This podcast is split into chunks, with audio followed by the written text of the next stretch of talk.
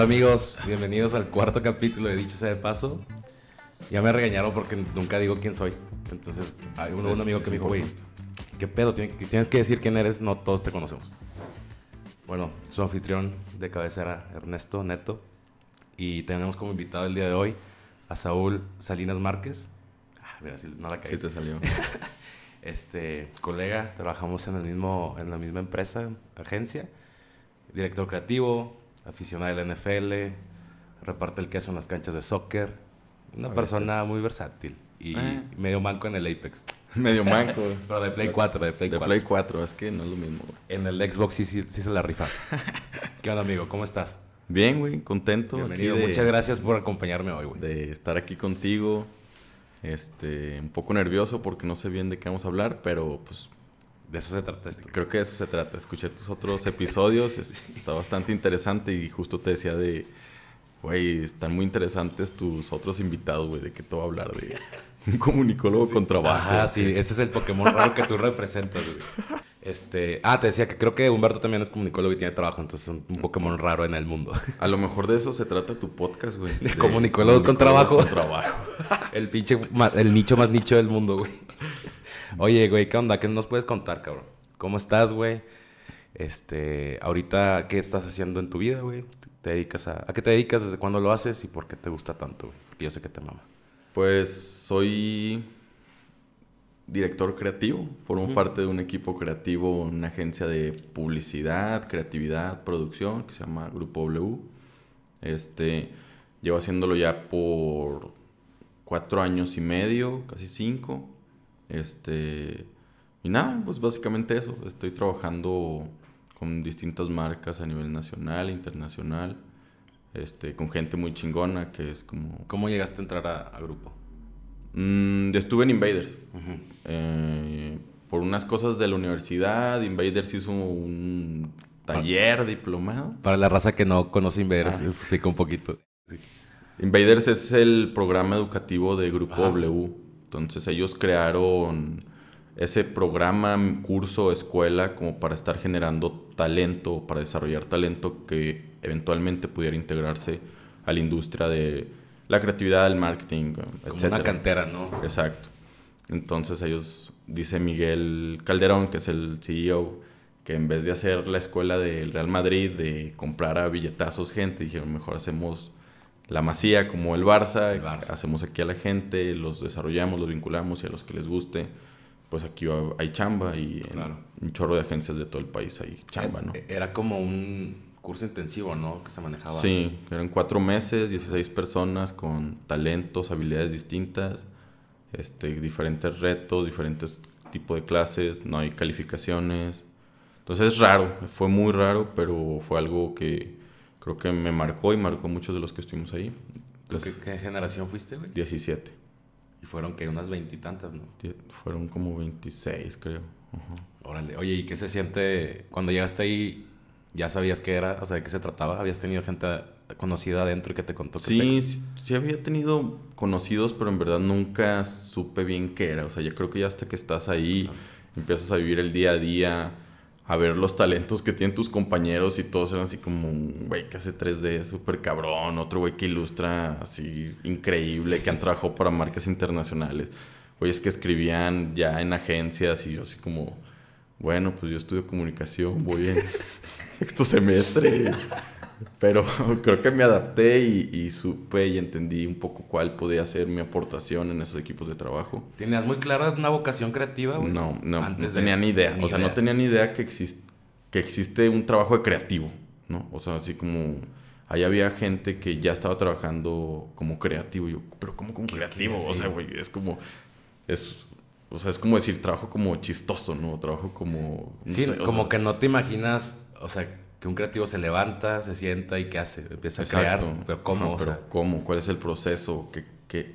Obviamente ya estando ahí este, y entendiendo el, el día a día de, de lo que es un creativo, este, te das cuenta que es muy distinto a como a lo mejor te lo puedes imaginar en un inicio, que ah, le dan una hoja y un papel y Sí, todos, viendo de que un cubo Rubik y figuras nadie geométricas. diga nada, va a crear algo. Pues no, güey, o sea, no es así, ¿no? Ahí son cosas mucho más estratégicas, cosas como con objetivos más claros. Y... Pero entonces llegaste y dijiste, ok, soy un comunicólogo, he escuchado que aquí está chido, me han contado, pero no entiendo qué pedo. Sí. Y si te dio, acércate a ti el micro, güey. Sí. Si quieres, es más, lo puedes mover. O sea, y, pensa, y, no, no, sentiste, o sea, ahorita que me contaste que, güey, es un vato que ilustra bien cabrón, de chingada, sentiste algo así como, ay, cabrón, o sea, yo tengo que ver de qué manera sí. distinguirme o hacer algo de otra manera, ¿no? sí, justo fue eso, o sea, porque empecé a ver gente y compañeros que en verdad hacían cosas increíbles y que lo siguen haciendo. Y les mando un saludo a todos ellos, la generación 17 o, o generaciones anteriores o posteriores, así. Entonces era como, madres, o sea... ¿Y qué hiciste para, para poder sentirte así como...? Pues creo que utilizar las pocas habilidades que tenía en ese momento, que era un poco de Siempre me ha gustado mucho el cine, la fotografía, salirme con cámaras y todo. Entonces muchos de mis recursos en los ejercicios eran a través de fotografías. Ah, ya. Que como tenía ciertos conocimientos, según yo, de Photoshop, ilustrador y la más... Ya cuando te das cuenta y dices, no mames, o sea, no le sé ni, no sé nada, ¿no? O sea, sabes usar herramientas y sabes ahí clonar cosas y todo. Pero creo que eso me ayudó como esas pequeñas habilidades, más la fotografía, más, más el intentar conceptualizar un poco distinto, este me ayudó a que de repente tuviera piezas que podían ser, este, cabían dentro del grupo, ¿no? De, ellos también y no desentonaban tanto. Y creo que eso me ayudó a, a exigirme a mí mismo porque sabía que no tenía las habilidades, el talento. sí, sí, sí. O sea, era muy importante para mí estar ahí, era como un sueño. O sea, yo cuando me enteré de, de la escuela de Invaders y W era como puta, ojalá algún día. Ah, pero no, no mames, no, hasta cabrón. Entonces todo fue, para mí, eh, cada noticia de vas a estar ahí, pues fue como wow. Y después cuando salí me dijeron, oye, te queremos en W, fue como, no, entonces estar en W, ir todos los días. Y, entonces para mí ha sido como un sueño casi desde el inicio y eso me ha ido exigiendo, pues, respetar el estar ahí, no, no solamente... Oye, y ah, pues, ese curso, güey, disculpa que te interrumpa, pero no quiero salir tan rápido del tema Invaders porque yo he tenido amigos, dos, tres amigos que han estado aparte de ti, que dicen que, pues yo nunca estuve, pero sí me tocó ver de lejecillos ahí de generaciones. Pero dicen que de repente los deadlines te llevan como a un punto límite de tu, de tu capacidad de entregar cosas. Sí, te sí, tocó a ti una crisis así, güey, tenemos tanto tiempo. Sí, porque, o sea, digo, vienes de, algunos veníamos ya como de la universidad, ¿no? Que que en verdad el, ritmo de la universidad es como mucho más light, mucho más tranqui, tú como, ay, es que la tesis y el programa. Ya en verdad cuando te das cuenta de que tienes un mes para realizar una app, por decir, el pedo es que no eres programador y es como, güey, o sea, ¿qué chingados vamos a hacer, no? Y estás ahí con otros cuatro güeyes.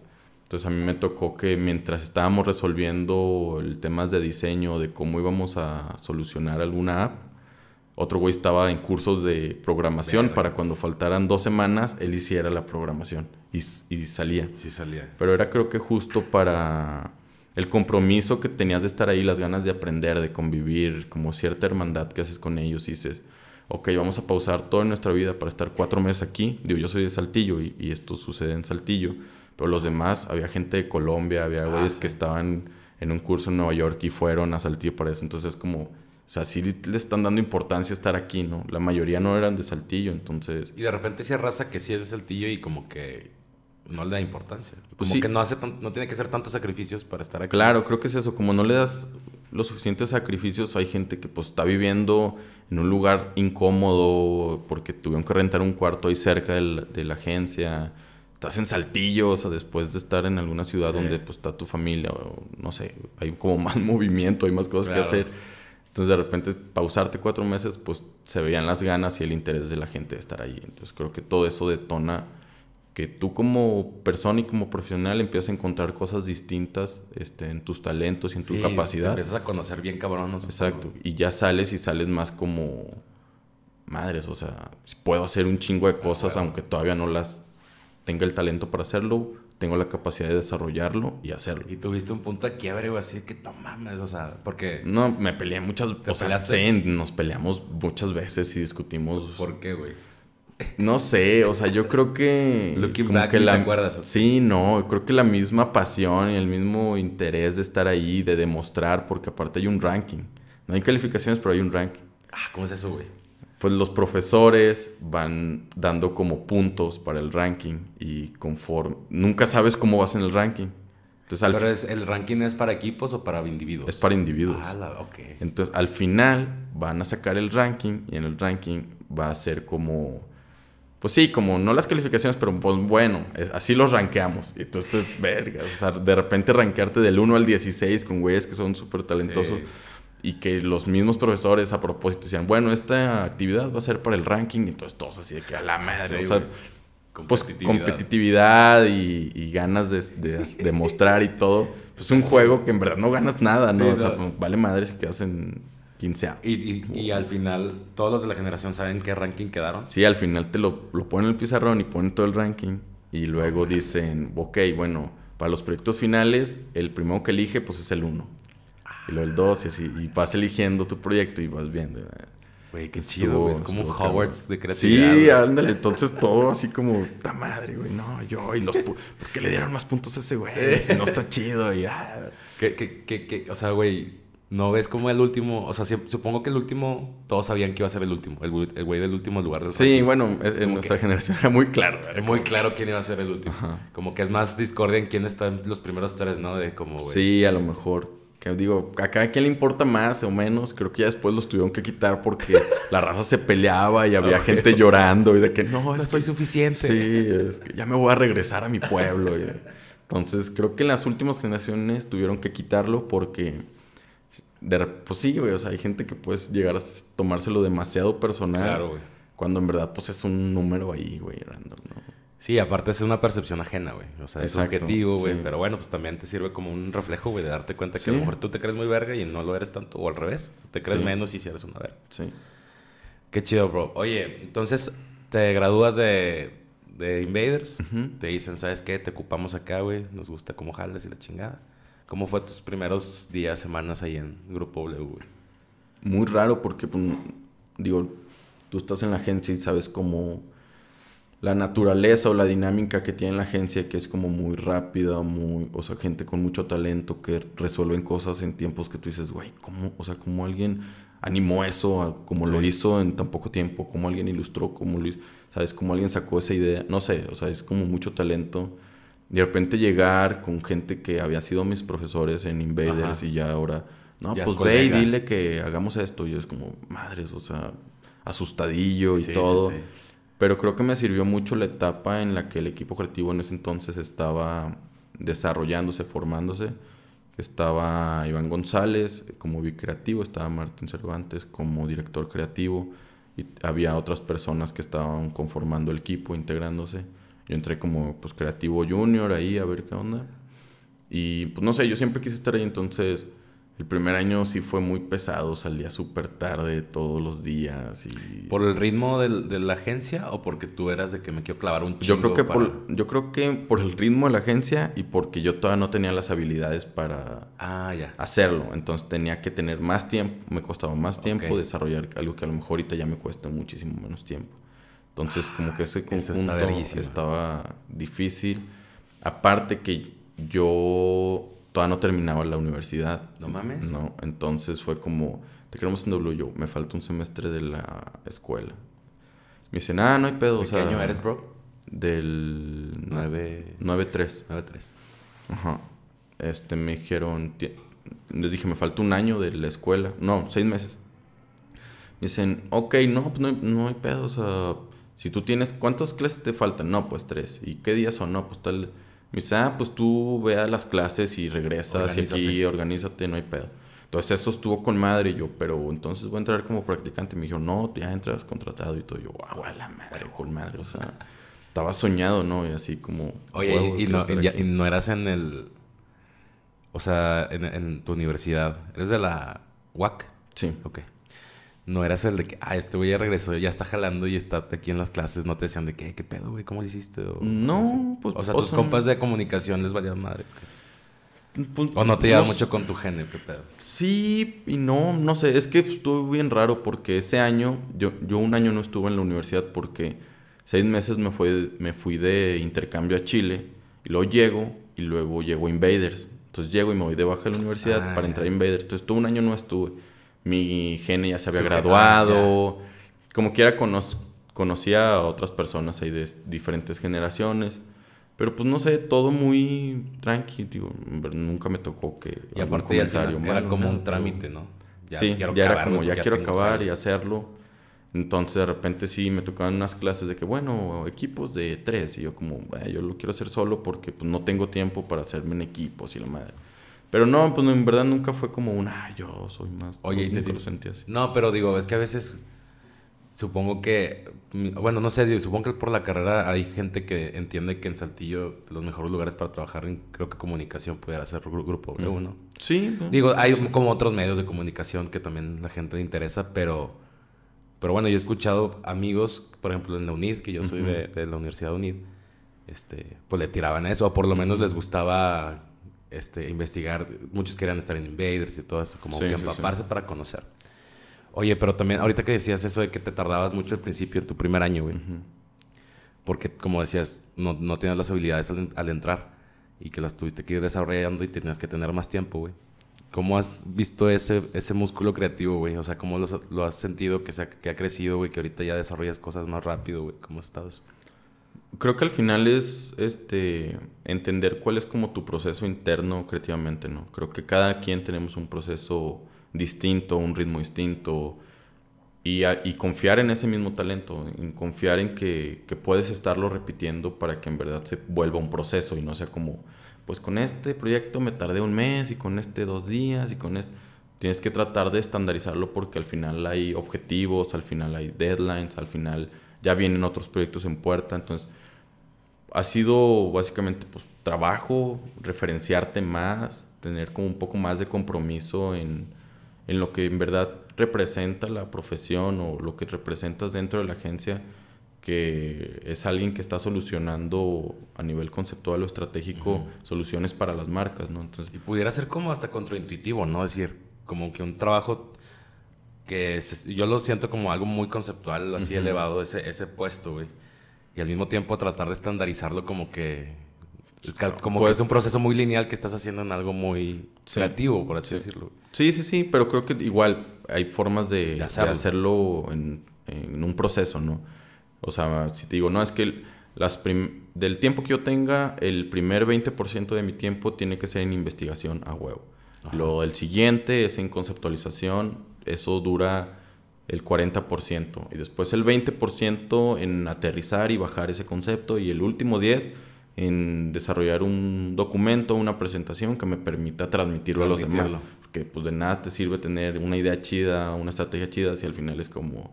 Sí, bueno, este... Es que en mi mente... No, hay gente que dice, es que en mi mente ya lo tengo claro. Y lo, güey, ¿de qué sirve si no lo puedes comunicar y no puedes integrar a más gente para trabajarlo?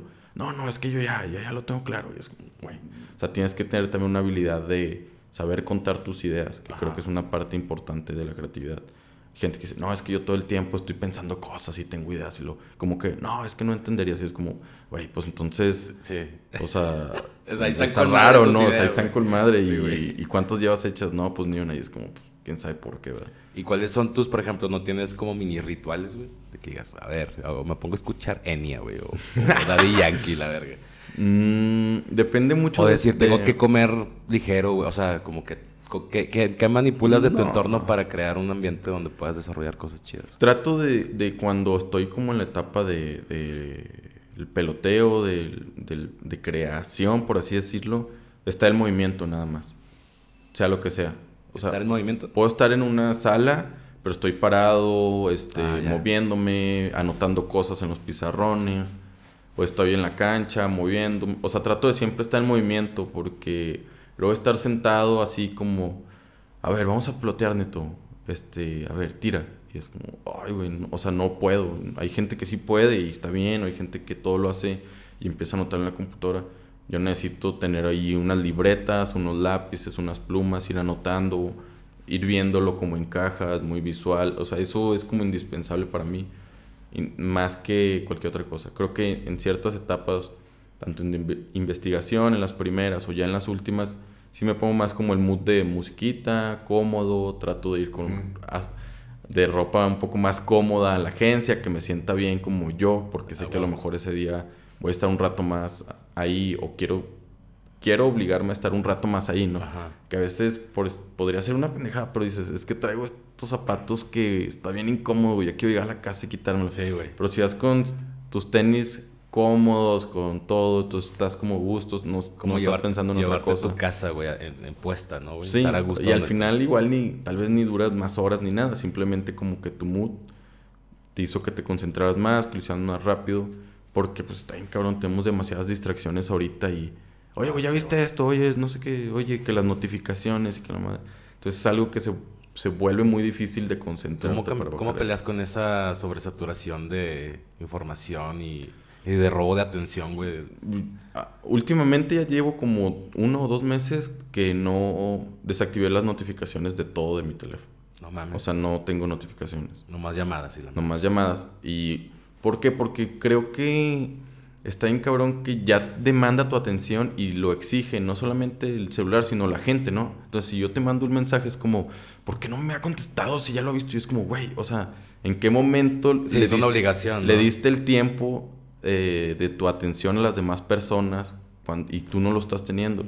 Entonces así si yo, yo decido cuándo entro a WhatsApp y cuándo leo los mensajes y cuándo los contesto. Si alguien me está buscando para algo urgente, pues llámame, güey. O sea, si no te gusta hablar, pues entonces, güey, no es mi pedo. Claro, claro. Si al final el objetivo es estar más comunicados para cosas importantes, pues creo que ahí sigue estando. Está con madre porque es un filtro de que si me vas a molestar, te vas a ganar mamón, pero si me vas a molestar, pero no es suficientemente importante para que sea una llamada no es importante. Sí, no, o sea, es otro... Y también está chido, ¿no? Estar ahí tirado contestando y mandando memes y pendejeando. Pero cuando tú decidas. Pero cuando yo decida hacerlo, no cuando tú decidas o mi novia o, mis papás o alguien, es cuando yo decida. No, no sé, creo que eso me ha servido bastante.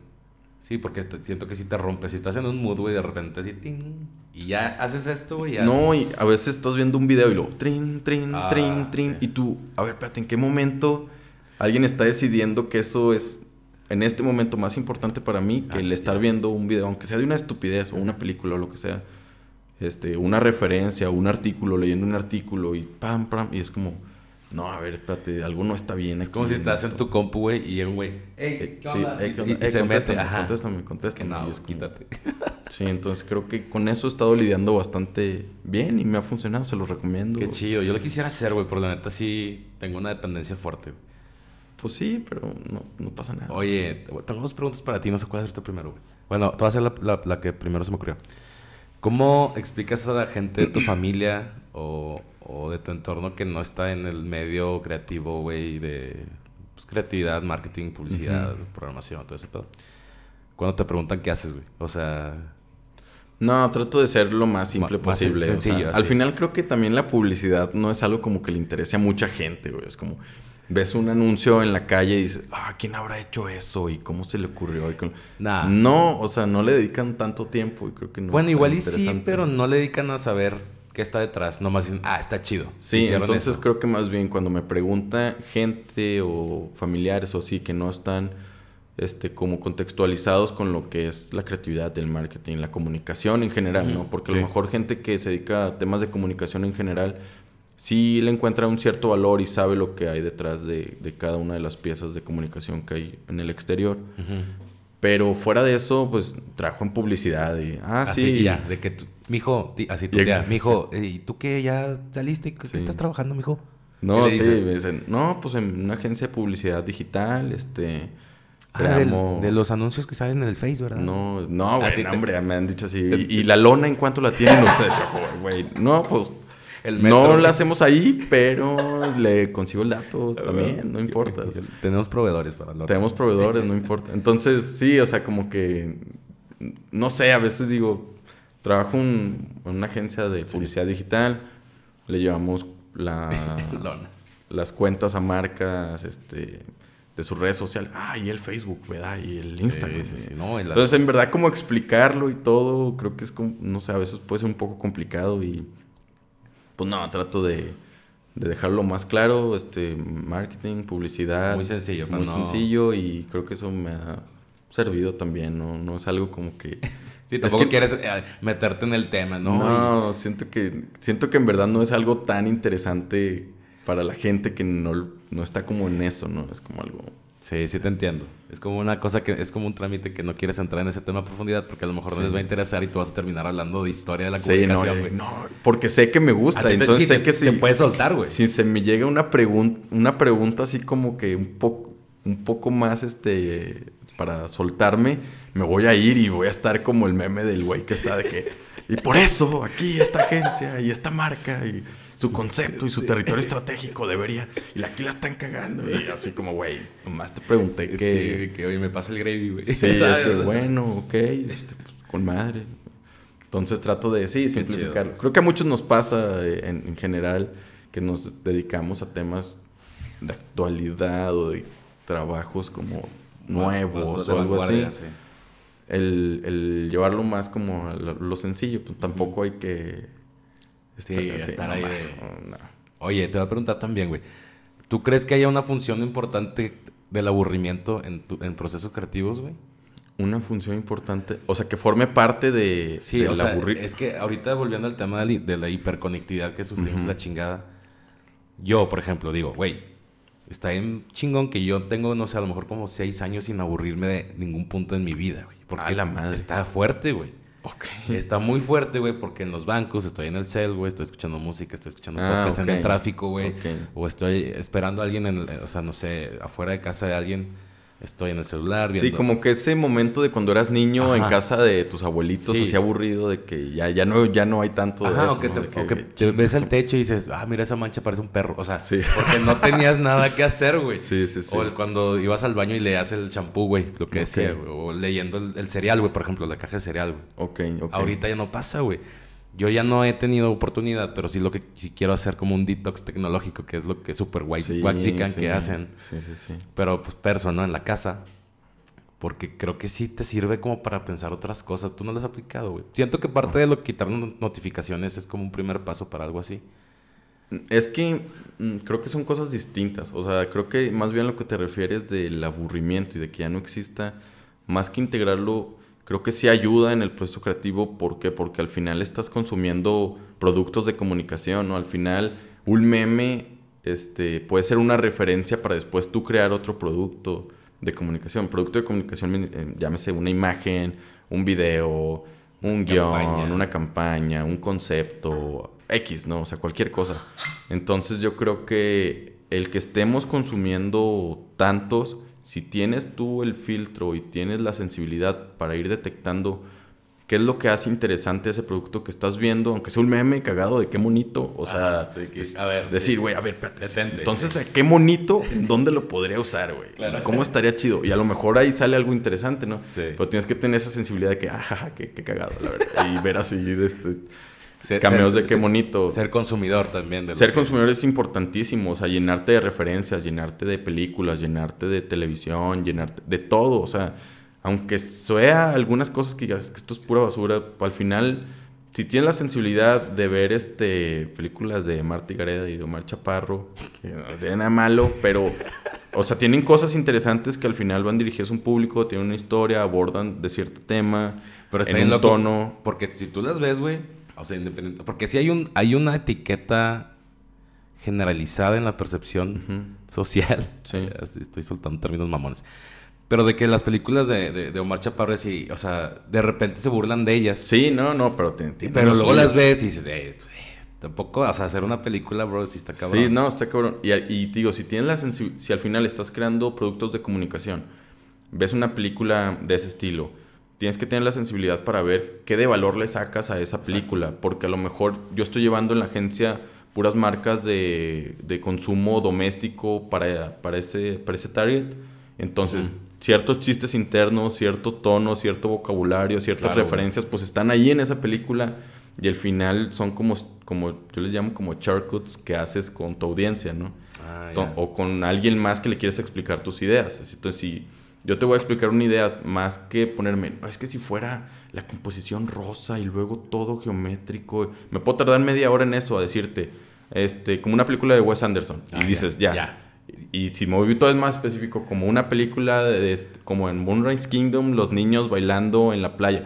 Ya, claro, Simón, vamos a hacer. Entonces el comercial va a ser como esto, pero en vez de los dos niños va a ser qué bonito y del otro lado tía Rosa y van a llegar y va a estar la... ¿Sí me explico? Entonces, sí, sí, sí. Entonces son shortcuts que vas teniendo, pero eso lo hacen las referencias. Entonces estás hablando de temas en común con tu audiencia o con tu team o con, con quien sea que estés comunicándote a través de las referencias. Entonces creo que el aburrimiento, si lo llamamos así, al final lo que está haciendo es que te está llenando referencia. Si no tienes la sensibilidad y estás como el modo avión, así como, ah, chings.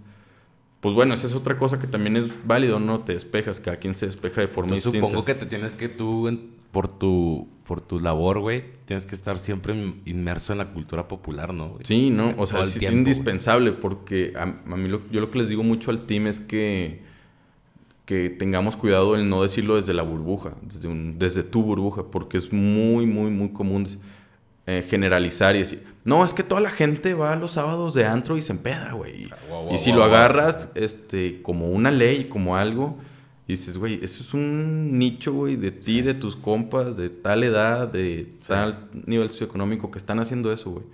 A ver, espérate, y si nos vamos para atrás, o sea, tienes que estar entendiendo que tu realidad no es la realidad de todos Exacto. y eso es un error bien común, no solo en la comunicación, sino al momento de convivir con la gente, ¿no? Que en una peda puede estar hablando y debatiendo de, de algo que para uno es una realidad, para el otro también, y están tratando de ponerse de acuerdo entre sus realidades y no va a No va a suceder pasar nunca, hasta que no lo veas desde afuera y digas, no, es que esa realidad también existe. Entonces creo que, pues sí, es importante estar consumiendo Todo de todo tiempo. tipo, ¿no? Y así como hay cosas este, muy, muy clavadas y específicas, pues tienes que irte también al grueso de la población de lo general.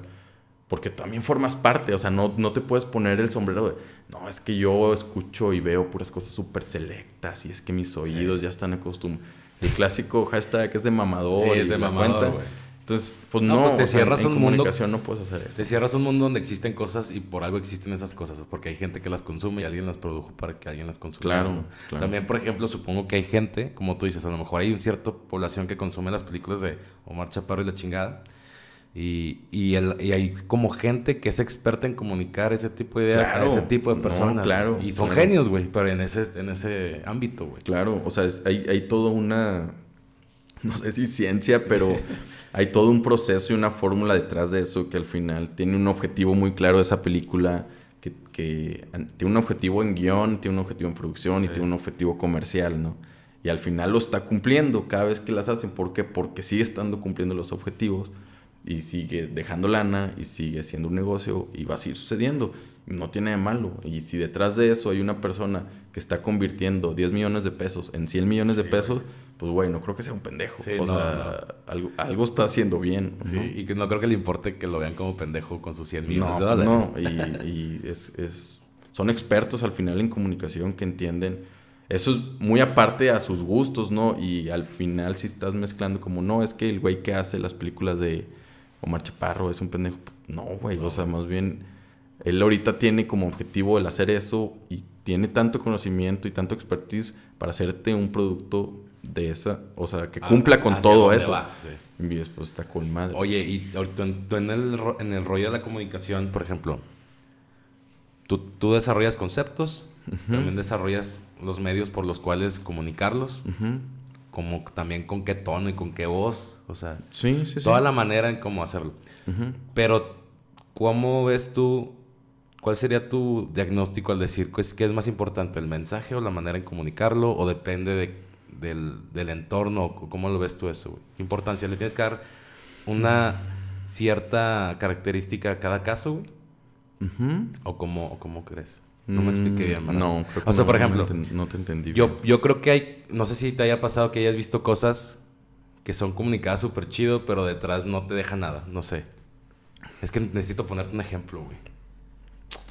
Como, sí, no, ya te entendí, creo. O bueno, un, un caso inverso, una idea muy buena, mal comunicada, ¿sabes? Sí, creo que ya te entendí. Y al final, por decir, hay, hay agencias, este, y gente que de repente empieza a llevar redes sociales, ¿no? Y dice, no, yo te llevo las redes sociales y marketing digital, y, o sea, como palabras como que yo creo que no saben bien lo que significa, pero... Y luego ya los empiezan a llevar y ves que el contenido son fotos de comida y que, el, y que están con madre las pinches Ándale. fotos, güey, se te antojan y, se- y ves que su contenido se divide en fotos de comida y memes. Entonces tienen números cabrones, güey. Ahí está qué bonito echándose la hamburguesa Sí, en el restaurante aquí local, le dice, porque qué bonito. le- Y está cagado y todo. y te genera números, este, digamos que eso podrías estar diciendo que lo están haciendo bien, no están haciendo con madre, más si la persona que está detrás del negocio, está detrás de, de la marca, no entiende que, que esos números son como por, por una vanidad y que lo que no está sucediendo con ese tipo de comunicación para su marca es que en verdad existe una construcción de marca. Ah, ya. Entonces, cuando haces piezas para construir una marca, que es como se tiene que hacer y como se debe hacer, al hacerlo, cualquier esfuerzo que tú hagas, así sea un post de Facebook, estás haciendo que esa pequeña inversión o esa pequeña acción digital, al final esté, esté construyéndote algo a ti como marca. Entonces, un meme, pues no te puede construir mucho una marca. Pero para saber cómo construir una marca, tienes que tener este, idea de cómo hacerlo primero para que todo eso baje. Ah, Le llamamos como bajadas, ¿no? O sea, tienes un territorio estratégico, que es como de qué parte estratégica del mercado te quieres apropiar. No, pues yo me quiero apropiar de la innovación. O sea, porque yo hago hamburguesas, pero yo me voy a apropiar de la innovación. De la innovación en hacer hamburguesas. Entonces es tu territorio estratégico. Después viene tu usuario. ¿A quién le voy a hablar? ¿De quién quiero que se entere que yo soy, o sea, pinche innovador en hamburguesas? Y después viene tu concepto, que es cómo voy a hacer para que mi usuario entienda que yo voy a ser el innovador. Entonces tu concepto ya a veces puede ser un eslogan o puede ser este un, un paraguas de comunicación que diga este no sé, güey, el concepto es este Un mensaje que refuerce Sí, ese o sea, si es las hamburguesas, este... No sé cómo decirlo. Las hamburguesas del futuro, por decir, ajá. ¿no? Una mamada. Ajá. Entonces, eso es este, tu concepto. Y a partir de tu concepto Ya. empiezas a bajar todas las piezas. Entonces, si vamos a hacer un comercial, ¿cómo vamos a hacer para que esté inmerso nuestro territorio estratégico, nuestro concepto y nuestro usuario lo entienda? Entonces, el usuario te va a dar cómo vas a hablarlo, si va a ser informal, si va a ser formal, si va a ser este, respetuoso, irrespetuoso, directo, indirecto, la- madre. Y ahí vas generando un tono para Ok. tu marca. Entonces se, se junta eso y a partir de ahí sacas tu comunicación. Entonces, eso te dice cómo vas a postear en Facebook, eso te dice cómo va a ser tu campaña, cómo van a ser tus radios, cómo va a ser este. Pero todo es como una construcción que viene de arriba. ¿Para qué? Sabemos que, o sea, no es tan fácil para a lo mejor negocios este, un poco más medianos, pequeños, estar invirtiendo En tanto... en tanta lana, ¿no? Ajá. Pero al hacer eso haces que cualquier inversión al final esté redituándote para que tú construyas tu marca y tenga una salud a largo tiempo, a largo plazo. Sí, que aporte más allá de la temporalidad del día del niño y que te pongas el que bonito, el meme, del, el meme de la semana, ¿no? Porque luego van cambiando. Ajá, entonces es más difícil, claro, porque pues no está tan fácil que la gente encuentre algo cagado ahí.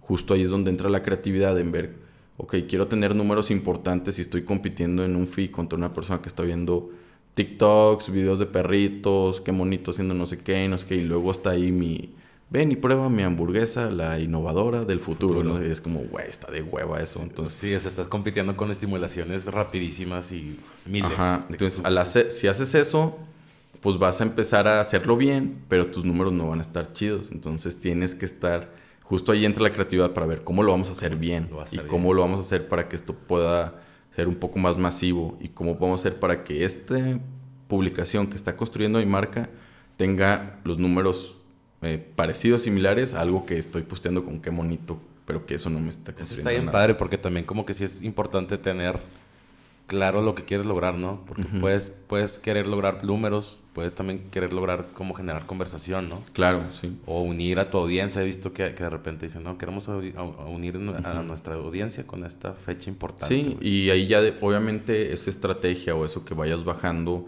va ligado a, a unos objetivos comerciales que tienes que tener claro. Y si dices, no, pues es que mi objetivo es incrementar las ventas un tanto por ciento, bueno, la estrategia y los productos de comunicación que estés generando deben de tener ciertos call to action, ciertos este, incentivos para que la gente vaya y al final, cuando veamos el reporte de los primeros tres meses, digamos, güey, con este güey se aumentaron las ventas un 10, 15%. O a decir, no mames, con este güey tuvimos mil interacciones más. Y es como, sí, güey, luego, o sea, Ajá.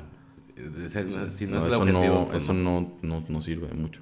Entonces Oye. creo que por ahí podría ir. Por ahí, por ahí va. Te iba a preguntar, este, ahorita que estamos hablando del, del consumismo digital, ¿tú consumes gente que se dedica a, o a lo- algo similar o a lo mismo que tú en, en YouTube? O sea, así de que, ay, yo admiro a este cabrón creativo que trabaja en Nueva York, que la chinga. No, sí, claro. O sea, específicamente en YouTube o como... bueno, o sea, pueden ser, no sé, que escriban o artículos, páginas web, no sé. Mm, creo que hay varias cosas, o sea, varias categorías. Mm, una, pues, de los medios este, digitales que hay sobre la categoría, ¿no? De marketing y todo lo que hay.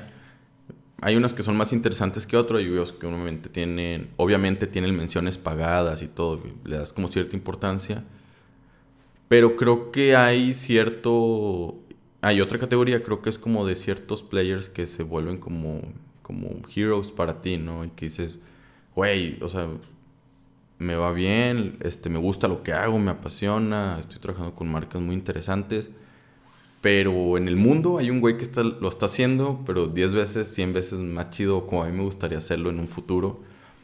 Y a ellos, o sea, los sigo, los sigo en Instagram, ah, los sigo en Facebook, en Twitter. De repente con algunos escribo y que, ¿qué onda? Felicidades y la madre. Y como justo creo que la publicidad o los marqueteros o los creativos, si no le interesan a nadie, no, mucha gente no sabe ni que existe, pues creo que agradecen también esa interacción que les estás dando como parte de la industria, porque son güeyes que tú los ves y tienen mil seguidores, o sea, no es algo, ah, no son rockstars. Claro, los que son rockstars, pues sí, tienen más y todo, y son este, gente súper respetada en todo el mundo y en la industria de la publicidad por eso. Pero, y lo sigo también, pero también sigo al güey que es este... al underdog. Creativo junior en una agencia tal y que el güey está subiendo cosas y ah, que tiene la misma pasión que yo y que está diciendo, ya lancé la campaña, vayan a verla y no sé qué. Y que, ¿sabes? O sea, trato de... Y algunos de ellos comparten sus procesos, güey, comparten lo que hacen, nada más el producto final, güey, ¿cómo? ¿Qué, es lo que más te Algunos sí, algunos no. Digo, también justo como no lo están haciendo como para educar o como contenido de educativo. como que nos están manejando ellos mismos como una marca. Exacto, no. Y, creo que no lo hacen con ese objetivo, sí. O sea, como de, estar comunicando. Y ahora les voy a explicar cómo desarrollamos esta campaña. Y aparte que no puedes, como por las políticas de la agencia, de los procesos y todo eso. Pero creo que si tienes cierta sensibilidad te das cuenta de como, ah, mira, este güey viajó a Portugal y fue a tal museo y después sacó la campaña de no ah, sé qué y el güey fue a investigar, ah, o sea, a mí no me hace pendejo. Fue a investigar y lo hizo y tomó fotos y subió y luego agarró esos elementos y hizo la pinche campaña y dices, güey, pinche gente está muy cabrona.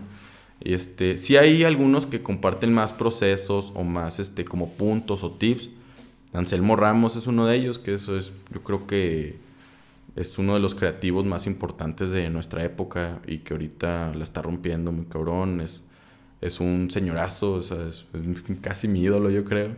Este... Saludos, Anselmo Ramos. sí, no, está muy cabrón, güey. Sí. Que así, si, si, Anselmo Ramos está escuchando esto, ¿qué le dirías? Eh, que un día voy a trabajar con él y en una de sus agencias. A la par, acá. Sí, que me esperen, que ya, ahí voy. Ahí nos vemos. Sí, no, de hecho, o sea, es un objetivo que me, que me gustaría. ¿Qué nos puedes decir que él ha hecho así para las personas que no estamos tan empapadas del. Pues es, es este, una persona que empezó en, en Ogilvy, en Sao Paulo. Este, Ogilvy es una de las eh, agencias más grandes a nivel global. Tienen oficinas prácticamente en todo el mundo. Él hizo una campaña muy famosa que se llama eh, para que se llama Real Sketches, Real Beauty, Real Sketches, algo así, que le preguntaban a la gente, a las chavas, a señoras, cómo se veían. Entonces ellas se, se dibujaban ah, y estaban con un, ¿cómo se llama? Con los que hacen retratos hablados. Entonces ellas estaban describiendo para que las dibujara. Ah, ya. Entonces... Sí, te iba a preguntar, agarraron por los ilustradores. No, entonces, pues obviamente se decían con, o sea, muchos complejos y así. Y luego estaba el retrato de ellas, hechas por ellas, hacia dictado por ellas, ¿no? Ajá. Y luego estaba el de sus, no sé, le decían a la hija de una señora que lo escribiera. Entonces ponían los dos y era como, güey, o sea... Verguísima. Eres más bella. Sí me explico todo, todo lo que tiene Dope. Y por decir, eso es una campaña que... Eso bajó Que fue muy... Sí, de hecho ahí está y se hizo viral y seguramente varias personas lo han visto. Digo, eso fue como una de las piezas que a mí me movió mucho, ¿no? Y que hay mucha gente y que a él también lo puso como dentro de la jugada. Aparte, de, ha hecho creo que tiene más de 250 leones de Cannes. O sea, es, o sea, es alguien así. Después hizo una agencia independiente que se llama David. Este, la están rompiendo es muy cabrón, como parte también de la red de Ogilvy. Y después ya el año pasado hizo GOT, se llama, y ya lo abrió en tres, este, en tres países. Y ahorita también le está yendo súper bien. O sea, más bien creo que es alguien con, con, con mucha visión que, que, ha sabido entender la comunicación actual y que sus piezas o sus, las, las piezas bajo su dirección a mí me hacen mucho sentido, me gusta mucho porque incluso pues en David, que es la agencia digamos que, que hizo después de, de esto, son ideas sencillas, son ideas que no necesitan mucho presupuesto, son ideas que te mueven, son ideas que, que en verdad tienen como un ADN distinto, como... No sé, a mí me gusta, entonces igual hay gente que no... Tiene un estilo que te gustaría hacer. Exacto, entonces creo que es, es, un motivador para mí no estar siguiendo ese tipo de gente y él por decir si pone este eh, lista de cómo tener un nuevo cliente. Número uno, de boca en boca con tus propios clientes. Número dos, está Número último, pitch. Y es como, sabes, y te dice, ¿por qué? Por esto, por esto, por esto. Entonces siempre está como, este, contrata, si contratas cerebros, este, no los uses para hacer manos, por decir, ¿no? Hay cosillas así como frases de, güey, este güey entiende el poder de la creatividad, entiende el poder también de la producción, pero eso está con madre, ¿no? O sea, para ser un buen líder, no sé qué, no sé qué, y aparte es una gente, una persona con muchas credenciales, creo que es alguien que muchos que trabajamos en la industria lo admiramos por como, como las cosas que ha hecho. Pero, pues sí, o sea, sí como sumo por decir ese tipo de contenido, no volviendo a la pregunta. Sí, no, y ese es uno de tus go-to en, en, internet. Siempre sí, estar buscando lo que hace, dónde sí, está. Sí, al, al, final, digo, te estás nutriendo, sí, de muchas cosas, de cosas que ni siquiera estás como consciente o que estás pidiendo, ¿no? De en tu feed, pregúntate cuántas cosas tú estuviste dispuesto o aceptaste a verlo y cuántas cosas te impusieron a verlo. Más del 90% te las están imponiendo a ver. Entonces, ese 10% que te queda a ti, pues elígelo bien, cabrón. o sea, ve algo que te nutra, ve algo que, te, que lo veas en la mañana y a lo mejor digas, mira, está con madre. Y te sirve para tu profesión, te dediques a lo que te dediques, no, no te tienes que dedicar, no te tienes que dedicar al marketing, no te tienes que dedicar a, a la comunicación. Hay un chorro de contenido que es de mucho valor y que si lo encuentras y lo empiezas a seguir, lo empiezas a consumir, va a ir haciendo que eventualmente te vuelvas un mejor profesional. Entonces... Esa sensibilidad de estar en todos los ámbitos, güey, yo creo. También, por ejemplo, se da mucho en... Lo hablábamos en el capítulo 2 del vato que... Humberto, que escribe historias, güey. Y dice, yo necesito... Más bien, tengo una sensibilidad que no necesito que pasen cosas extraordinarias a mi alrededor para encontrarle valor a algo, güey. Sí, eso está súper. Y eso va con ese, supongo, ADN, a lo mejor de Anselmo, güey, de ver cosas, ver cómo comunicar cosas de manera a lo mejor muy sencilla, güey, pero que, que evoquen emociones así cabrón, güey. Y no tengas que explicar de más nada, güey. Nada más lo ves y entiendes completamente. Sí, no, está genial. De hecho, a mí, no sé, me gusta demasiado y a veces hablo mucho como de ese tipo de, de figuras. Por eso, en el equipo ya me echan carrilla y todo que... el selmita, ahí viene el selmita. Está dando calor, creo que me lo voy a quitar porque estaba frillito, pero ya con... ¿Quieres que le abramos la ventana, güey? Si quieres, sí. Oye, bro, y yo aparte sé que eres un aficionado de la NFL. Y te quiero preguntar, ¿cuál fue tu trip la primera vez que fuiste en Super Bowl? ¿Cómo lo lograste? Güey, no, o sea... A ver, bueno, antes de eso, güey, porque yo sé que estuvo muy cabrón y entiendo y conozco un poco la historia, pero. de hecho, pudiste haber sido yo parte. Pude haber sido. Esta es otra historia, güey, sí. Este. Todavía. Esta, esa herida no ha cerrado. no, pero ¿desde cuándo empezaste a. que, güey, me mama el NFL desde niño, güey? No. Este.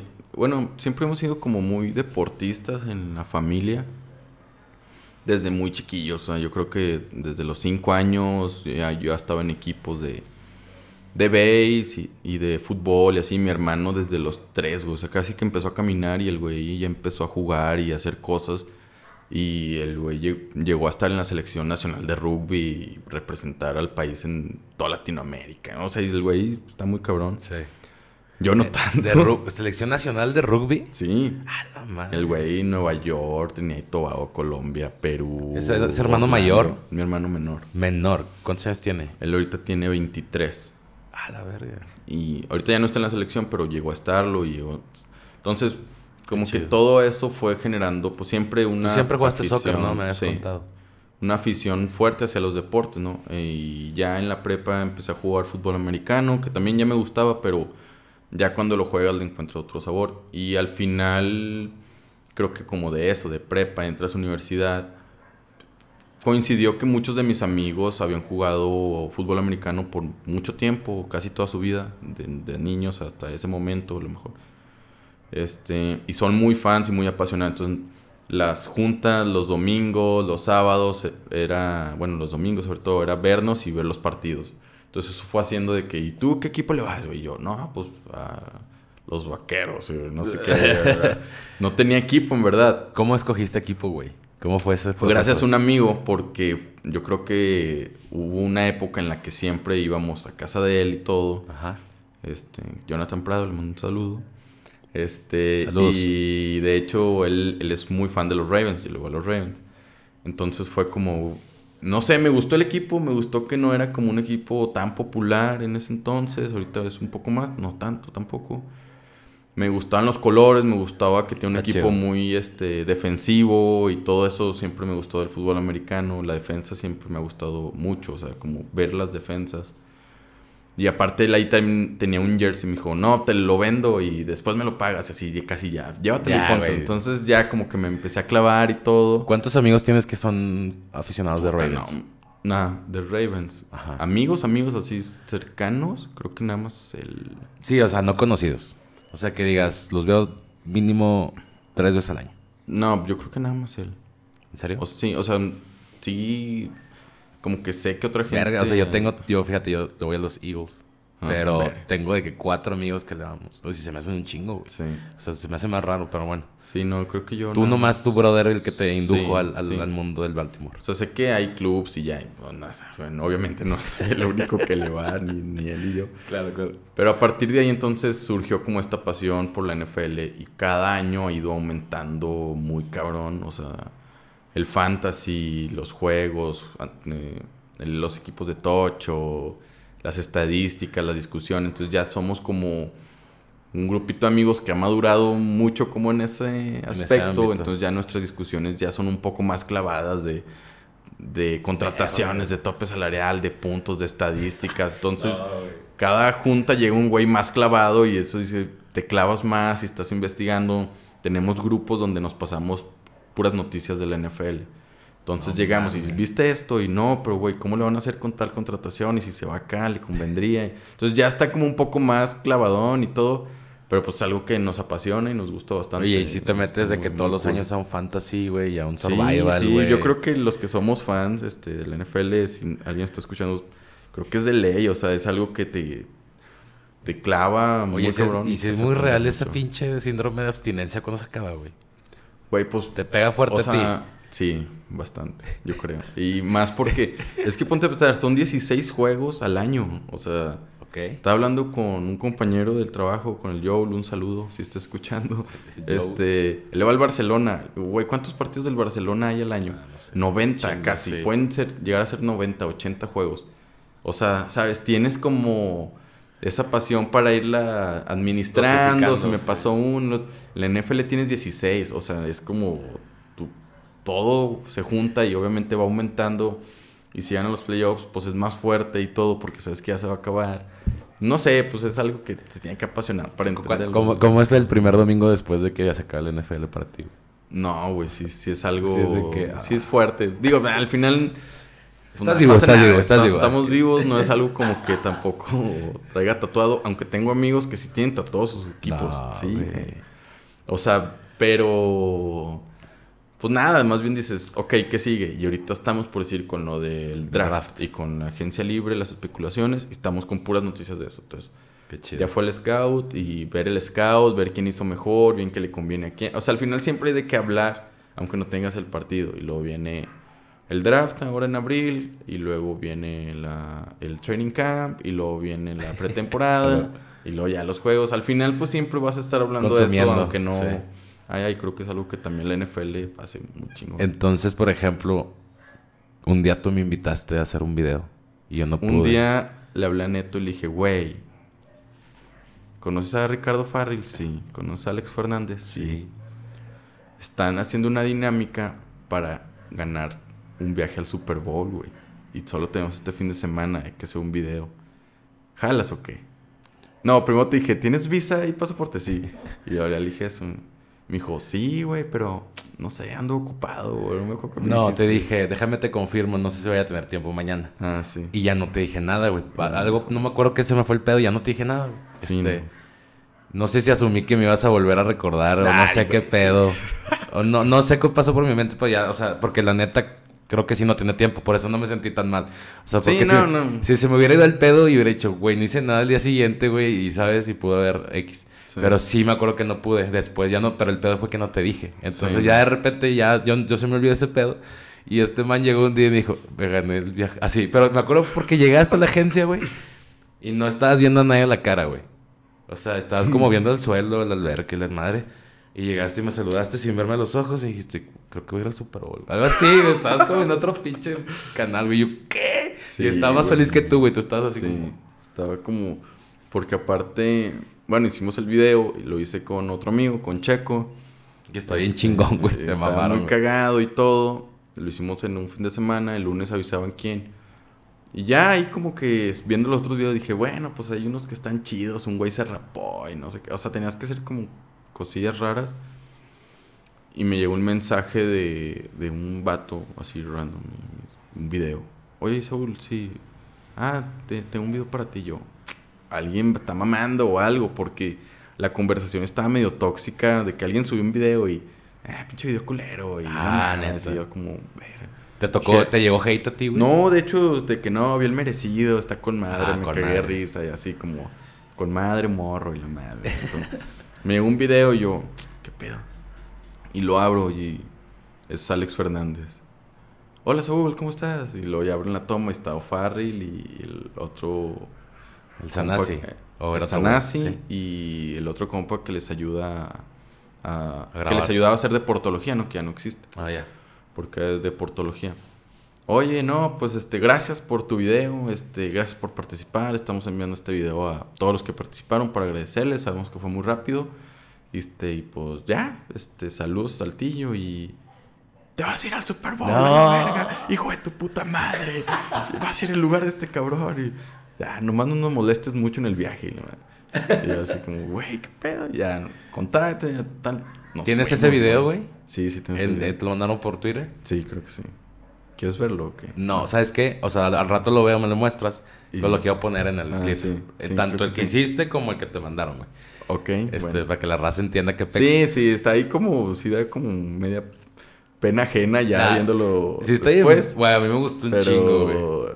Hola, soy Richie de Deportología. Hola, soy Alexia de Portología. Hola, soy Diego de Deportología. Hace poco lanzamos una convocatoria con Samsung Hashtag hagamos team back. en el cual los invitábamos a mandar un video explicando por qué son unos incomprendidos y deben ir al Super Bowl. ¿Y qué creen? Después de recibir más de 1700 millones de videos, ya tenemos al elegido. Aquí pueden ver al que se llevó el viaje. Hola deportólogos, hola Samsung, soy Saúl y les voy a contar por qué soy un incomprendido de la NFL.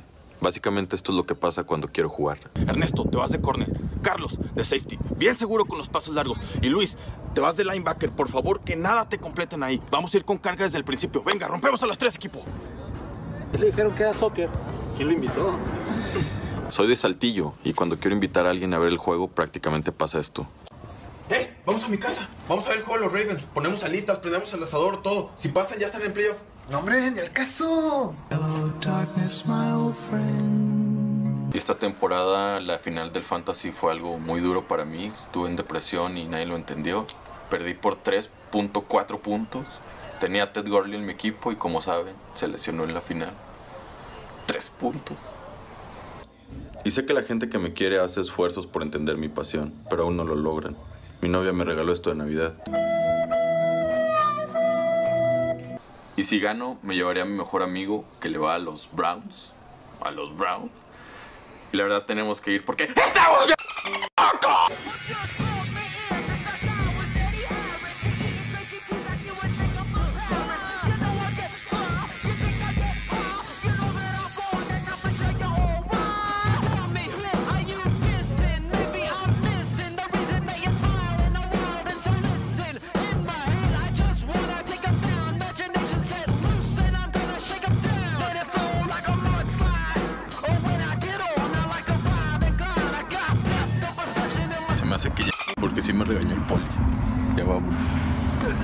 Ahí lo tienen, probablemente a muchos de ustedes no les gustó, pero es porque están ardidos de que no ganaron. Así que muchas felicidades a Saúl de Saltillo. Muchas gracias a Samsung por hacer teamback con Deportología. Y pues, pues para la próxima, chavos. Y nos vemos ¡En el Super Bowl! Pues bueno, nos fuimos al Super Bowl con Richo Farrell y con Alex Fernández.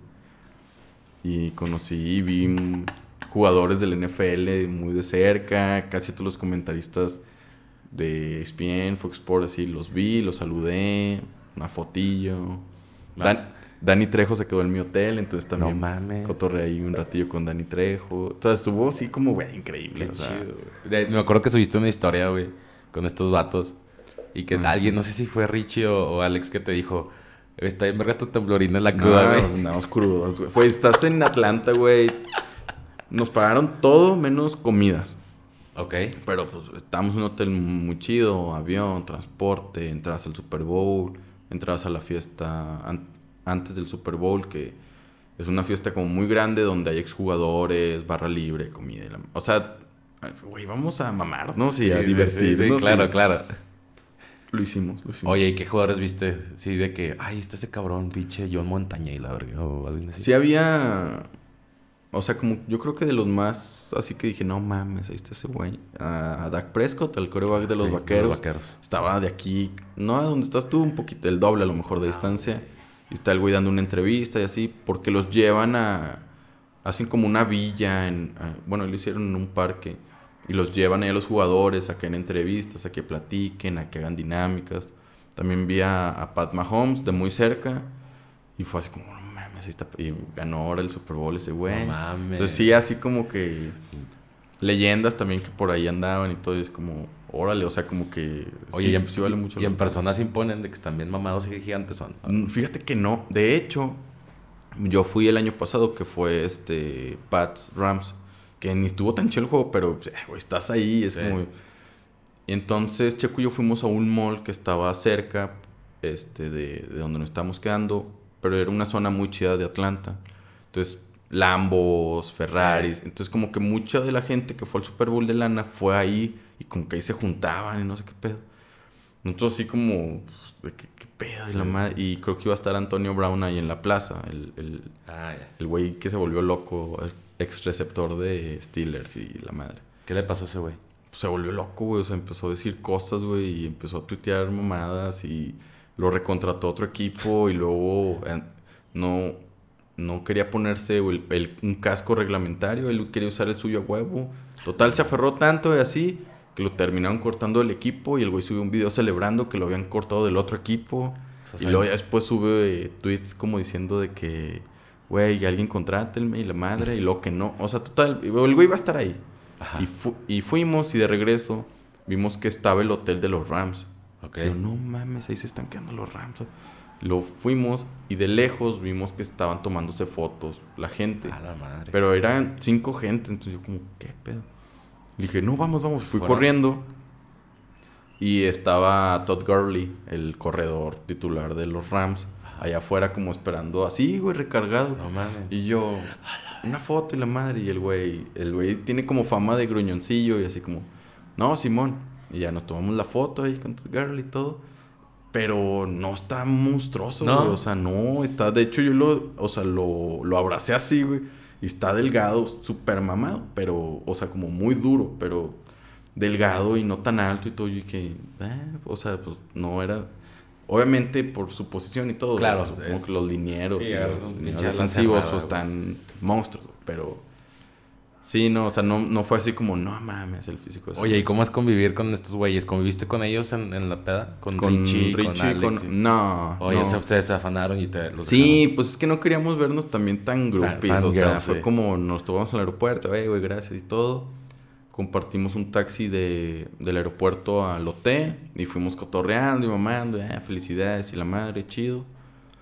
Y luego ya no los vimos, bueno, se están quedando al lado de nuestro cuarto, entonces de repente en el hotel, ah, qué pedo y la madre. Pero pues no queríamos como, güey, qué pedo, Sí, ¿Cómo fangirlear. estás? Y la ma- Entonces fue así como, de hecho no les pedimos foto ya hasta el final, ya como de, güey, pues también ellos vienen a divertirse, güey, o sea, como para estar ahí de, y puta, y bien pinches saltillenses esa mamá. No, pero por ejemplo, ¿cómo eran eran como súper normales o, o- o no, no, no andaba un güey de mal humor. No, nada, o sea, creo- todos súper tranqui.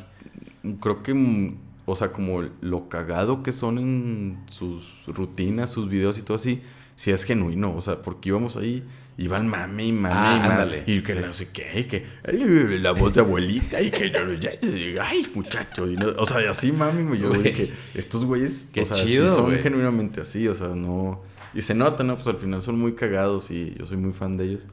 Es que pasa, güey, Se por ejemplo, portaban muy chido. Te pregunto porque yo de repente edito cosas, güey. No sé, güey, una actriz famosa. Y entonces le toca grabar una dinámica donde va a promocionar tal cosa de ella. Y está haciendo el video y está grabando y cantando y la chingada. Y de repente corte y ah, pinche jeta así de Jeta, odia no, todo. no, no, y eso ver. está bien chido que estos güeyes, o sea, así como los ves cotorreando, pues también traen su coto. de- Sí, traen su coto muy, muy de ellos, ¿no? no o sea, sí, no como para meterte ahí tú y, ay, la verga, y la voz de la que chingada. Y no te da miedo hacer un chiste, güey, que fuera súper malo, o sea, entre comillas. No, pero fui con Checo, güey. Entonces, Ah, no, hombre, ese güey. Puta madre, güey. Es que lo vas a escuchar, Checo, pero sí te pasas de verga. O sea, Checo sí aprovechó su oportunidad para contar ahí chistes y para decir No, güey. Nah, buen pedo, buen Y pedo. no hubo un pero- momento así cringe. Nah, nah. Nah, nah, nah. No, como quiera, son muy buen pedo y se cotorrearon. Y yo creo que Checo estaba más este, abierto a cotorrear con ellos que yo, que estaba un poco más como... Más reservado. Más culadillo, como de, ah, no me voy a hacer pinche vato incómodo, pero...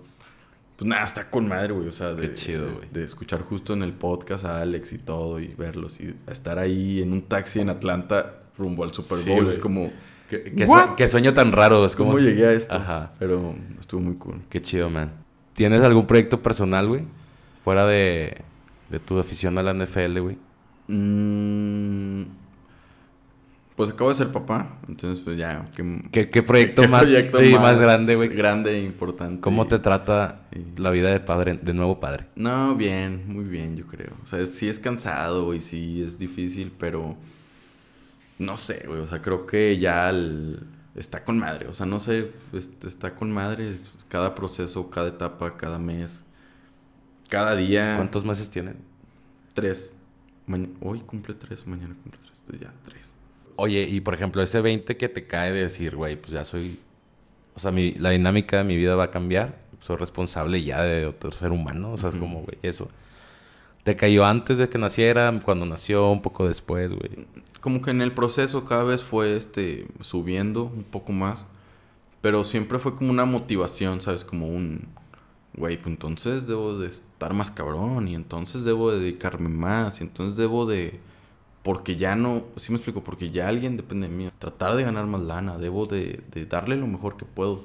Quiero que cuando nazca sea la mejor, o sea, yo ser la mejor versión de Ah, mí huevo. para ella, ¿no? Entonces, siempre fue como una motivación que incluso ya en el equipo y todo bajándolos como, güey, ya, o sea, estamos 2020, tenemos que sacar ideas 2020, güey, y, y- y tenemos que subir la vara de, de exigencia y todo. Creo que, que se ha ido reflejando un poco en las cosas que hemos ido en la agencia.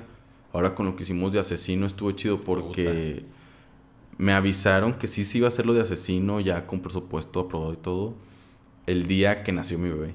No mames. Entonces fue como un- una señal para mí de, ya ves, cabrón, o sea, sí se puede, Sí, o sea, rífatela y dale y puedes hacer este tipo de proyectos y más grandes y, y ya hicimos lo de asesino y todo y pues le fue con madre, entonces. ¿Cómo fue ese proceso, güey, esa idea, güey? Lo de asesino, Sí. Nosotros tenemos como un pool justo como de referencias de personalidades que nos gustaría este hacer algo con ellas por lo que representan. O sea, ahorita dicen, no, es que los influencers y los influencers. Y mucha gente puede ser influencer o no, depende de cómo lo veas, ¿no? Al final yo lo veo como alguien que en verdad puede influir en una masa para algo no solamente comercial o económico, sino hasta mental, ¿sí me explico? Alguien que con un statement que se levante un día y te dice, oigan, raza, ¿han pensado en que las cosas las podríamos ver así y que ese pensamiento puede llevarse a, a más que ya vieron mis tenis fila que están con madre y Sí, que es lo eso que te lo compra la gente? como que en la categoría o el, el hecho de ser influencer debería venir acompañado de algo, de una sustancia más allá de nada más ser influencer. Claro, ajá, entonces creo que el término está raro porque en verdad pues este, tienes que influir este en las masas y en las personas a algo para poderlo ser Y no sé, o sea, hay gente que creo que no son influencers, solamente tienen cuerpos bonitos y a lo mejor su cuerpo es el que está siendo influencer, Sí. no ellos. Y digo, eso es otro tema, pero... Pero bueno, entonces tiene el pool. Tenemos como un pool, ¿no? Y en ese pool puede estar asesino, puede estar qué bonito, puede estar... Como, es que qué bonito, güey, está interesante, güey. Pero no. Está asesino, están varios, ¿no? Que decimos, mira, es que este güey está chido porque en verdad ve cómo le, comenta a la gente, ve cómo interactuó con ellos, ve lo que representa, ¿no? Y así no para nosotros era muy importante porque es un chavo mexicano, as- as- estilo asesino es un freestalero, este, el mejor que se ha parido. Este, sí, en el, El, movimiento. el- rey del, el- rey del- de la Red Bull, ¿no? ajá. Campeón mundial, la chingada. El rey del freestyle ha ganado todo. Este es un güey que es un, un exponente importantísimo en freestyle y que ha hecho que el movimiento haya crecido y que de repente marcas volteen a verlo y que de repente marcas patrocinen. Entonces es un güey importante que en verdad sí, sí ha hecho un cambio muy drástico en su categoría y para nosotros eso era importante. O sea, como es parte importante de- del pool que tenemos, ¿no? De con este güey estaría chido trabajar. Y luego aparte cómo le comenta a la gente, cómo interactúa él, cómo es su personalidad. Creamos que era alguien que nos podría servir para hacer algo, algo. Entonces nos llega un brief de AXA en Latinoamérica para la temporada final de Criminal Minds. Entonces fue muy rápido como el proceso de que ya lo teníamos mucho en la mente y lo asesinos, seriales y, lo, y si metemos al asesino como que se confundieron porque él se llama asesino y entonces lo trajeron como un asesino. Pero bueno, tendría que ser con un personaje de la serie como este güey. Y ya empezamos el proceso, la idea. Bueno, ahí está. Y la mandamos en un pool de varias ideas, de hecho. O sea, la presentamos ¿Cu- como... ¿Cuántas llevaron? Yo creo que unas 10. Ay, cabrón. Entonces, y nos dicen, no, me encanta todo. Pero, pero esa era la, la que implicaba más presupuesto. Sí, o sea, la llevamos casi como una travesura, como decir, sabemos que, está cabrón, o sea... Chicle y pegas. Hacerla, porque aparte era un brief que no implicaba... O sea, las ideas no... Las otras no implican mucho presupuesto, y esto sí era Producción, güey. 10, 20 veces más, yo creo. Entonces la llevamos y le encantó a nuestro cliente. Fue pasando cada uno de los filtros con diferente gente dentro de la marca. Me encanta, me encanta, me encanta, me encanta, me encanta. Vamos a hacerla, vamos a hacerla, vamos a hacerla. Vamos a contactarlo. Le gustó también, pum, pum, pum. Y, o sea, todo fue pasando Eh, como... o sea, esas ideas pueden no hacerse en muchos puntos, ¿no? O Sí, sea, no, porque fácil hay 10 personas que tienen que dar un visto bueno para que se realice en- o más, ¿no? O sea, la gente de la lana, la gente de esto, el mismo asesino, el, su representante, las marcas que representan al asesino, porque ahorita él tiene deal con Puma muy grande y también este eh, firmó con Universal, entonces Universal y Canal Sony es como pues son contrarias, pero en esto a lo mejor no, y, ¿sabes? O sea, si teníamos sí, miedo, Sí. Total, pues todo se fue dando, todo fue sucediendo, la pieza salió, es el video más visto en las plataformas digitales de la marca. El sentiment tiene el 99% positivo, le encantó a ellos, les Yo encantó a nosotros. Me, puse a leer comentarios, güey, todos están de que... De que- sí, increíble, o güey, sea, o sea... hay cosas de que... Yo no sab- es que yo- yo- cool, sí, hay comentarios bien chidos, güey. Que cuando estás atrás de eso dices... Siempre me salto los comerciales de YouTube, pero este lo he visto tres veces y me quedé y no sé qué. O sea, cosas como el mejor crossover de no sé qué. O no me... No conocía la serie, pero por esto la voy a empezar a ver. O, Sí. o por esto me encantó la serie. O, Sabes que al final te digo, hay un objetivo comercial detrás que es darle exposición a la serie, darle exposición a los personajes, a la última temporada. Y creo que pues, se logró y, y es con- estamos felices también de- Súper, de, es que- eso. De esas, de esas maneras deberían de ser, ¿sabes? O sea, esas ideas están con ganas para esas cosas. Sí, cosas más naturales, digo. Porque de nada, o sea, pudimos haber traído asesino a hacer un video y que dijera, hola, ¿cómo están amigos? Este, Te vean la la, última última, temporada, temporada. solo por Canal Sony, no se lo pierdan, a las 8. Y es como, güey, o sea, lo pudimos haber hecho y pues, Sí, claro. no. No, estoy bien chingón, güey. Entonces, ¿Cómo, pues, cómo- tú- cómo se sen- ¿Cómo es trabajar con Asesino, güey? Que tú- No, tú, estuviste ahí en la grabación, güey. O sea, también yo soy muy fan de, de él y también como tratar de no incomodar de más ni todo, pero al final él es una persona súper sencilla, súper trabajadora, en ningún momento, pues, no sé, grabamos con él unas 8 o 10 horas, entonces en ningún momento hubo como un desplante malo y nada. creo que su humildad, su, su profesionalismo habla mucho de él, de justo en dónde está y para lo que representa. Qué chingón, güey. Para su movimiento, ¿no? O sea, es una persona que mis respetos, si él lo respetaba un chingo y todo, conocerlo como fuera y como es y platicar con él. No, o sea, increíble. o sea, Y, y- y- y- y hacían como ensayitos antes de las tomas y todo ese Sí, pues hay como un proceso, o sea, él, él escribió todos los diálogos que pusimos, o sea, sí son como cosas de él en verdad, Ajá. improvisadas y dichas.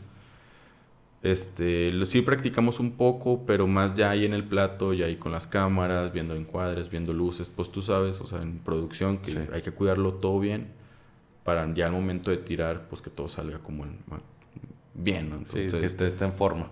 está muy cool. Ya pasó el millón el video, ¿no? Hace como unas... Sí, ya pasó el millón tres en, videos, en creo, YouTube, tres que, que es como un poco más difícil conseguir un, un millón en YouTube que en Facebook, porque en Facebook la misma plataforma te lo conserva ahí como en el ecosistema y, y lo Ajá. mantiene como girando, por así decirlo.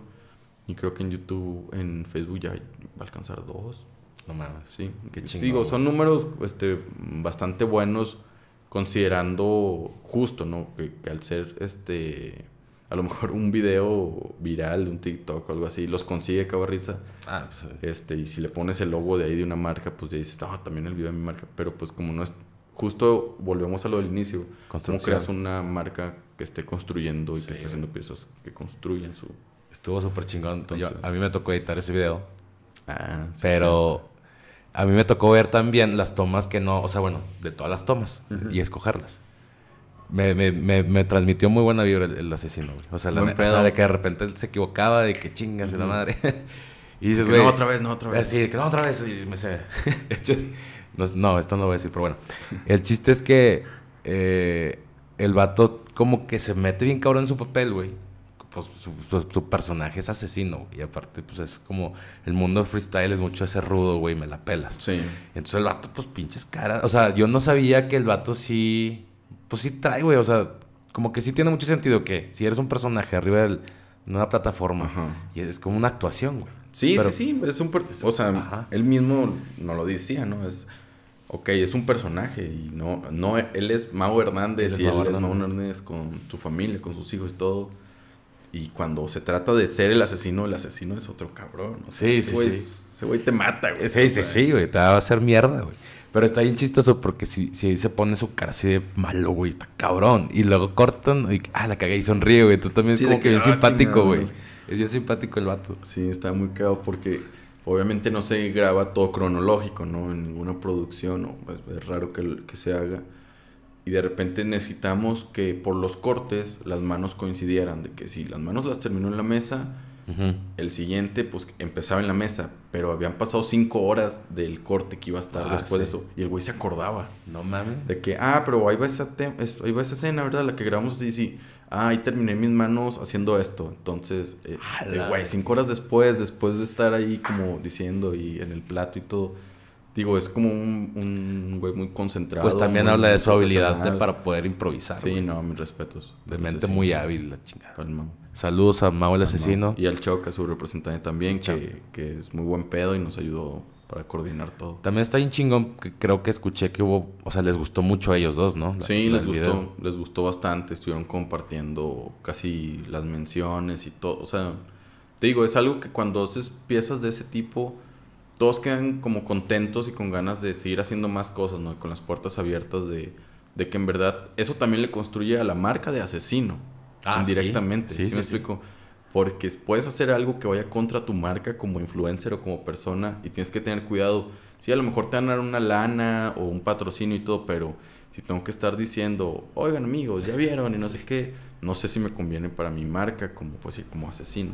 Acá, pues imagínate, una este, agencia, no, una marca internacional con un- ese alcance, con una serie con más de 15 temporadas, está buscando para ser uno de sus asesinos en un, en un promocional, un contenido, pues obviamente construye un Sí, buen. claro. Y, y cuidamos mucho de que justo esté empatado eso. ¿Para qué? Para que los resultados y el producto tengan una aceptación de todos, ¿no? Del público, de la agencia, de la, del asesino, de la marca. Y pues no sé, creo que... Esto estuvo súper chingón, la neta. Está bien chido porque sí, lo que, los- lo que decíamos de los comentarios esos mismos comentarios te van dando como una, una foto muy clara de lo que lograste, güey. O sea, la manera en cómo la gente se involucra y lo propia, güey. Dice, no mames, está bien chido esto, güey. O sea, está... Porque la gente es culera, güey. O Ah, sea, sí. la gente, vas- y más con cuando pones a alguien con tantas vistas encima, lo pones a hacer algo así, vendido, Ah, ya sí. te, se te subió, no sé qué. O de que antes es- eras chido, ahorita ya... Y, y sucede un buen, o sea, de hecho, creo que, no sé, sale una marca de papitas y sale Luisito Comunica, ah, me encantan las nuevas, fuego, no sé qué, pruébalo. Y dices, güey, o sea, ahí ni a ese güey, ni a, a nadie está construyendo No, nada nada. porque, y lo hacen un buen, y, oh, trabajamos con influencers y, yo, influencers, yo trabajo con marcas y es como, pues sí, dude, pero pues solo estás vendiendo tus números y tus anunciantes. ¿Tú estás a favor de que existan los influencers? Sí, totalmente. Creo que es, es indispensable y creo que está, está muy, muy chingón que existan, pero creo que hace un falta un, un manejo detrás de cada uno para entender qué es lo que representan como influencers, hacia quién, cómo se conceptualizan y se respetan ellos como comunicadores y cómo las marcas también, porque si no se vuelven billetazos. Que está Sí. bien, digo, pues al final El mundo se con consume madre dinero. Y, y- y les va muy bien, o sea, en verdad les va muy bien y eso está chido. Pero creo que en, en un largo plazo, o sea, yo si estuviera asesorando a un influencer le diría, vamos a estar trabajando en tu construcción porque en largo plazo debemos de hacer que lo que a ti te dé salud como influencer es tu concepto y, y- y tu representación, digamos, este, estratégica para, para la gente, más que alguien que ya te superó por mil likes o por mil Ya. seguidores. ¿Sí me explico? Sí. Porque tiene 100 mil ahorita. Entonces mañana llega alguien que tiene 100 mil uno y le cobra mil pesos menos y se van a ir con él. Sí. Que no sea nada más por, por ese número. Que, exacto, que te porque contacten. entonces si, si te empiezas, no sé, creo que puedo decir, Yuya lo, lo hizo muy bien, ¿no? Este, ya hablando de, de Yuya. ¿no? no, pero si te fijas, ella construyó su marca, construyó sus productos, se unió con Sedal, entonces es como, obviamente es mucho más lógico que salga el champú de Yuya por todo lo que representa ella en lifestyle, en belleza y la madre, a las las rufles sabor Yuya, ¿no? Que a lo mejor le llegaron también por ahí, ¿o Sí. no? Pero entonces, digo, es un ejemplo muy exagerado y que pareciera lógico, pero que no están cuidando todos. Sí, Y no, que- no, no. Que Ah. si lo haces, tu marca y tu nombre tiene un poder que es impresionante. A mí se me hace bien raro cómo, o sea, ese- ve, podemos decir que Yuya es influencer, pero luego hay gente, por ejemplo, a nivel local, que tiene, no sé, dos mil seguidores, Ujú. que no, tanto se pueden ostentar como influencers, como pueden ser percibidos por gente como influencers. Siento que hay un grado gigantesco de separación entre dos personas que pueden ser influencers. Y siento que debería haber una segmentación, güey. O sea, es muy general, güey, el, el rango de likes o de seguidores que tienen las personas que son influencers. güey.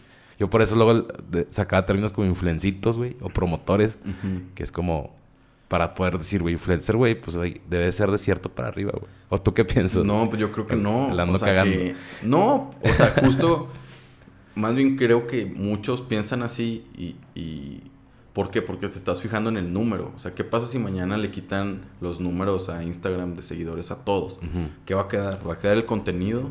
Ajá. y va a quedar la persona. Si la persona está bien construida y tiene muy claro hacia el- lo que ella representa para sus usuarios, le va a seguir yendo con madre. Ah, claro, sí, sí, sí. Pero, o sea, creo que hasta salió un estudio hace poco de cuánto dinero han perdido las marcas por promocionar influencers que tienen seguidores y que esos Que influencers tienen seguidores que no Que existen. no existen. sí. Entonces eso te crea un número del dinero que se está perdiendo. Yo creo que al final una persona que, que tiene pocos, entre comillas, seguidores, pues puede serlo también, a, a lo mejor a una escala un poco más pequeña y todo, pero a lo mejor trabajando con marcas locales, con sí. eventos locales, está bien, no importa. Pero mientras lo tenga claro, creo que su crecimiento va a ser exponencial hecho, y va a ser más. Creo que en algún punto escuché que era más fructífero como contratar 10 influencers con pocos seguidores que un cabrón así que te cobra bien cabrón y, y que la mitad de sus números están inflados o que son Sí. cosas así, bots que te siguen nada más para tenerlos. Sí, ahí ya depende de, de, obvio, a quiénes, para qué producto, en cuánto Claro. tiempo, con qué objetivos, qué resultados Sí, buscan. cada caso es un caso. Sí, güey. cada caso y ahí ya depende mucho, ¿no? Pero, pues, no sé, es interesante también todo el tema de, de los influencers. Pero creo que, digo, hay cierto pool que nosotros estamos como esperando la oportunidad de, es- quiero usar este, De, güey. unar- o de unir esos puntos, ¿no? que es gente que se ve que es súper real, que es gente que tiene muy conceptualizado su marca, que es gente que, que la gente quiere y, y- Pero pues no lo puedes hacer con cualquier... O sea, nosotros tenemos ahorita 15 marcas en la agencia. Dices, ¿por, por qué no lo metes ya? Y dices, pues, no, o sea, No, no. ni- ninguna a lo mejor ha pegado todavía con él o, o a lo mejor hasta diciembre esta marca podría esto, o, no sé, digo, es ir evaluando. Es ir evaluando como casos personalizados, güey, y, dónde- y no hacerlo por hacerlo, ¿sabes? No forzarla, güey, porque luego sale peor. Sí, así es. Bueno, amigo, se me hace que ¿qué le dejamos. Ok, perfecto. Muchas gracias por haber estado aquí, cabrón. No, a ti, güey, muchas gracias, estuvo, estuvo cool, Este, una platicada. Espero que vengas otra vez Claro que sí. para que hablemos después del, de que se hagan otras piezas y que crezca tu hija, güey, y que todos tengamos otros. Igual y pueden pasar dos, tres meses, güey, y hacemos otro update, güey. Aquí nos Ok, vemos, carnal. ya Muchas estás. gracias. No, a ti, carnal, gracias y saludos a todos. Nos vemos. Adiós, amigos. Nos vemos en Bye. el quinto capítulo.